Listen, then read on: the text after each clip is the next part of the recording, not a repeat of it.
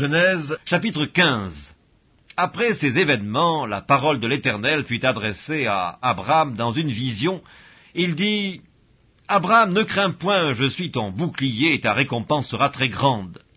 Abraham répondit, Seigneur éternel, que me donneras-tu? Je m'en vais sans enfant, et l'héritier de ma maison, c'est Eliezer de Damas. Et Abraham dit, Voici, tu ne m'as pas donné de postérité, et celui qui est né dans ma maison sera mon héritier. Alors la parole de l'Éternel lui fut adressée ainsi. Ce n'est pas lui qui sera ton héritier, mais c'est celui qui sortira de tes entrailles qui sera ton héritier. Et après l'avoir conduit dehors, il dit, Regarde vers le ciel et compte les étoiles si tu peux les compter. Et il lui dit, Telle sera ta postérité. Abraham eut confiance en l'Éternel, qui le lui imputa à justice. L'Éternel lui dit encore, Je suis l'Éternel qui t'ai fait sortir dur en Chaldée pour te donner en possession ce pays. Abraham répondit, Seigneur Éternel, à quoi connaîtrai-je que je le posséderai? Et l'Éternel lui dit, Prends une génisse de trois ans, une chèvre de trois ans, un bélier de trois ans, une tourterelle et une jeune colombe. Abraham prit tous ces animaux, les coupa par le milieu, et mit chaque morceau l'un vis-à-vis de l'autre, mais il ne partagea point les oiseaux les oiseaux de proie s'abattirent sur les cadavres, et Abraham les chassa. Au coucher du soleil, un profond sommeil tomba sur Abraham, et voici une frayeur et une grande obscurité vinrent l'assaillir. Et l'Éternel dit à Abraham, Sache que tes descendants seront étrangers dans un pays qui ne sera point à eux.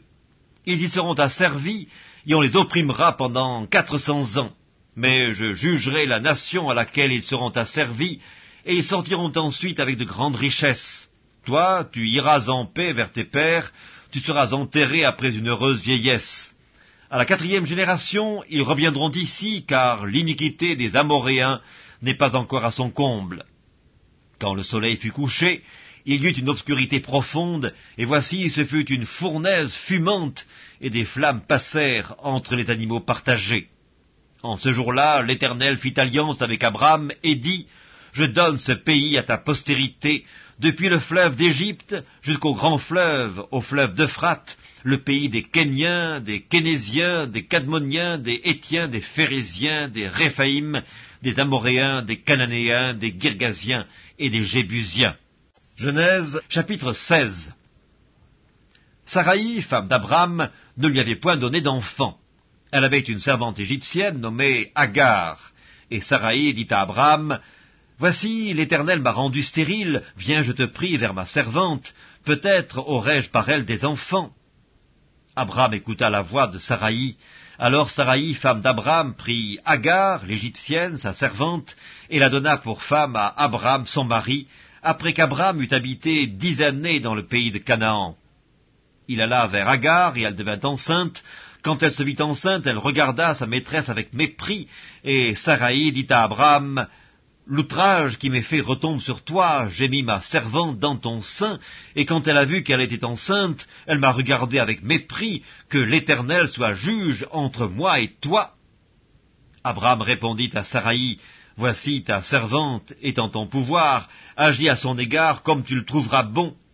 Alors Saraï la maltraita, et Agar s'enfuit loin d'elle l'ange de l'Éternel la trouva près d'une source d'eau dans le désert, près de la source qui est sur le chemin de Chour. Il dit, Agar, servante de Saraï, d'où viens-tu et où vas-tu? Elle répondit, Je fuis loin de Saraï, ma maîtresse. L'ange de l'Éternel lui dit, Retourne vers ta maîtresse et humilie-toi sous sa main. L'ange de l'Éternel lui dit, Je multiplierai ta postérité, et elle sera si nombreuse qu'on ne pourra la compter. L'ange de l'Éternel lui dit, Voici, tu es enceinte, et tu enfanteras un fils à qui tu donneras le nom d'Ismaël, car l'Éternel t'a entendu dans ton affliction. Il sera comme un âne sauvage, sa main sera contre tous, et la main de tous sera contre lui, et il habitera en face de tous ses frères. Elle appela Atta el Roi, le nom de l'Éternel qui lui avait parlé, car elle dit, Ai-je rien vu ici après qu'il m'a vu? C'est pourquoi l'on a appelé ce puits le puits de l'Achaï Roy. Il est entre Cadès et Bared. Agar enfanta un fils à Abraham, et Abraham donna le nom d'Ismaël au fils qu'Agar lui enfanta. Abraham était âgé de 86 ans lorsque Agar enfanta Ismaël à Abraham. Genèse chapitre 17 Lorsque Abraham fut âgé de 99 ans, l'Éternel apparut à Abraham et lui dit, Je suis le Dieu Tout-Puissant, marche devant ma face et sois intègre. J'établirai mon alliance entre moi et toi, et je te multiplierai à l'infini. Abraham tomba sur sa face, et Dieu lui parla en disant, Voici mon alliance que je fais avec toi. Tu deviendras père d'une multitude de nations. On ne t'appellera plus Abraham, mais ton nom sera Abraham, car je te rends père d'une multitude de nations. Je te rendrai fécond à l'infini, je ferai de toi des nations, et des rois sortiront de toi. J'établirai mon alliance entre moi et toi et tes descendants après toi, selon leur génération. Ce sera une alliance perpétuelle en vertu de laquelle je serai ton Dieu et celui de ta postérité après toi. Je te donnerai, et à tes descendants après toi, le pays que tu habites comme étranger, tout le pays de Canaan en possession perpétuelle, et je serai leur Dieu. Dieu dit à Abraham, Toi tu garderas mon alliance, toi et tes descendants après toi, selon leur génération. C'est ici mon alliance que vous garderez entre moi et vous et ta postérité après toi. Tout mâle parmi vous sera circoncis. Vous vous circoncirez, et ce sera un signe d'alliance entre moi et vous. À l'âge de huit jours, tout mâle parmi vous sera circoncis, selon vos générations, qu'il soit né dans la maison ou qu'il soit acquis à prix d'argent de tout fils d'étranger, sans appartenir à ta race. On devra circoncire celui qui est né dans la maison et celui qui est acquis à prix d'argent, et mon alliance sera dans votre chair une alliance perpétuelle. Un mâle incirconcis, qui n'aura pas été circoncis dans sa chair, sera exterminé du milieu de son peuple, il aura violé mon alliance. Dieu dit à Abraham, Tu ne donneras plus à Saraï, ta femme, le nom de Saraï, mais son nom sera Sarah. Je la bénirai et je te donnerai d'elle un fils. Je la bénirai et elle deviendra des nations.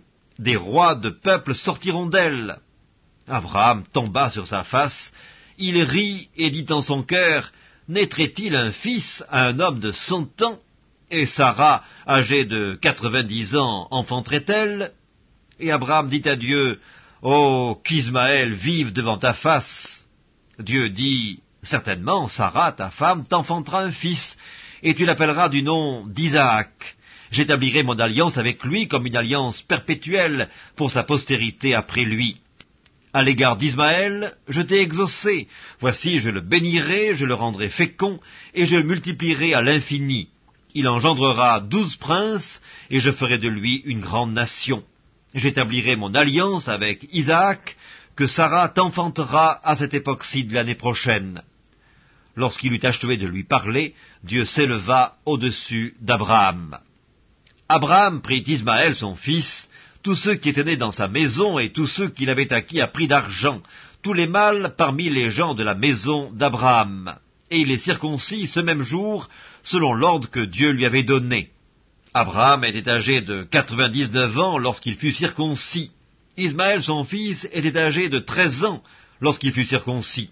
Ce même jour, Abraham fut circoncis ainsi qu'Ismaël, son fils, et tous les gens de sa maison, nés dans sa maison ou acquis à prix d'argent des étrangers, furent circoncis avec lui. Évangile selon Matthieu, chapitre 9 Jésus étant monté dans une barque, traversa la mer et alla dans sa ville. Et voici, on lui amena un paralytique couché sur un lit. Jésus, voyant leur foi, dit au paralytique, Prends courage, mon enfant, tes péchés te sont pardonnés. Sur quoi quelques scribes dirent au-dedans d'eux, Cet homme blasphème. Et Jésus, connaissant leurs pensées, dit, Pourquoi avez-vous de mauvaises pensées dans vos cœurs? Car lequel est le plus aisé de dire Tes péchés te sont pardonnés ou de dire Lève-toi et marche Or, afin que vous sachiez que le Fils de l'homme a sur la terre le pouvoir de pardonner des péchés, Lève-toi, dit-il au paralytique, prends ton lit et va dans ta maison. Et il se leva et s'en alla dans sa maison. Quand la foule vit cela, elle fut saisie de crainte, et elle glorifia Dieu qui a donné aux hommes un tel pouvoir. De là, étant allé plus loin, Jésus vit un homme assis au lieu des péages, et qui s'appelait Matthieu. Il lui dit, Suis-moi. Cet homme se leva et le suivit. Comme Jésus était à table dans la maison, voici beaucoup de publicains et de gens de mauvaise vie vinrent se mettre à table avec lui et avec ses disciples. Les pharisiens virent cela, et ils dirent à ses disciples, Pourquoi votre maître mange-t-il avec les publicains et les gens de mauvaise vie? Ce que Jésus ayant entendu, il dit, Ce ne sont pas ceux qui se portent bien qui ont besoin du médecin, mais les malades. Allez, et apprenez ce que signifie Je prends plaisir à la miséricorde et non au sacrifice, car je ne suis pas venu appeler des justes, mais des pécheurs. Alors les disciples de Jean vinrent auprès de Jésus et dirent, Pourquoi nous et les pharisiens jeûnons-nous alors que tes disciples ne jeûnent point Jésus leur répondit, Les amis de l'époux peuvent-ils s'affliger pendant que l'époux est avec eux? Les jours viendront où l'époux leur sera enlevé, alors ils jeûneront. Personne ne met une pièce de drap neuf à un vieil habit, car elle emporterait une partie de l'habit, et la déchirure serait pire. On ne met pas non plus du vin nouveau dans de vieilles outres, autrement les outres se rompent, le vin se répand, et les outres sont perdues. Mais on met le vin nouveau dans des outres neuves, et le vin et les outres se conservent. Tandis qu'il leur adressait ces paroles, voici, un chef arriva, se prosterna devant lui et dit, Ma fille est morte il y a un instant, mais viens, impose-lui les mains et elle vivra. Jésus se leva et le suivit avec ses disciples. Et voici, une femme atteinte d'une perte de sang depuis douze ans s'approcha par derrière et toucha le bord de son vêtement car elle se disait en elle-même, Si je puis seulement toucher son vêtement, je serai guérie. Jésus se retourna et dit en la voyant, Prends courage, ma fille, ta foi t'a guérie. Et cette femme fut guérie à l'heure même.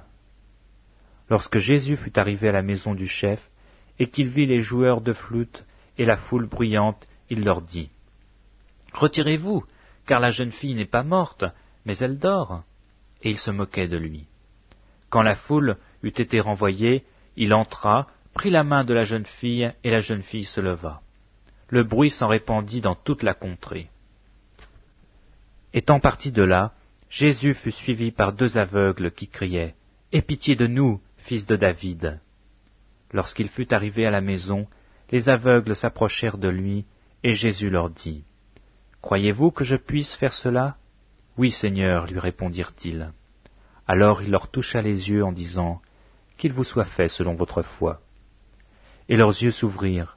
Jésus leur fit cette recommandation sévère. Prenez garde que personne ne le sache.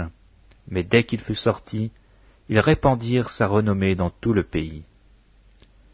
Et comme il s'en allait, voici, on amena à Jésus un démoniaque muet.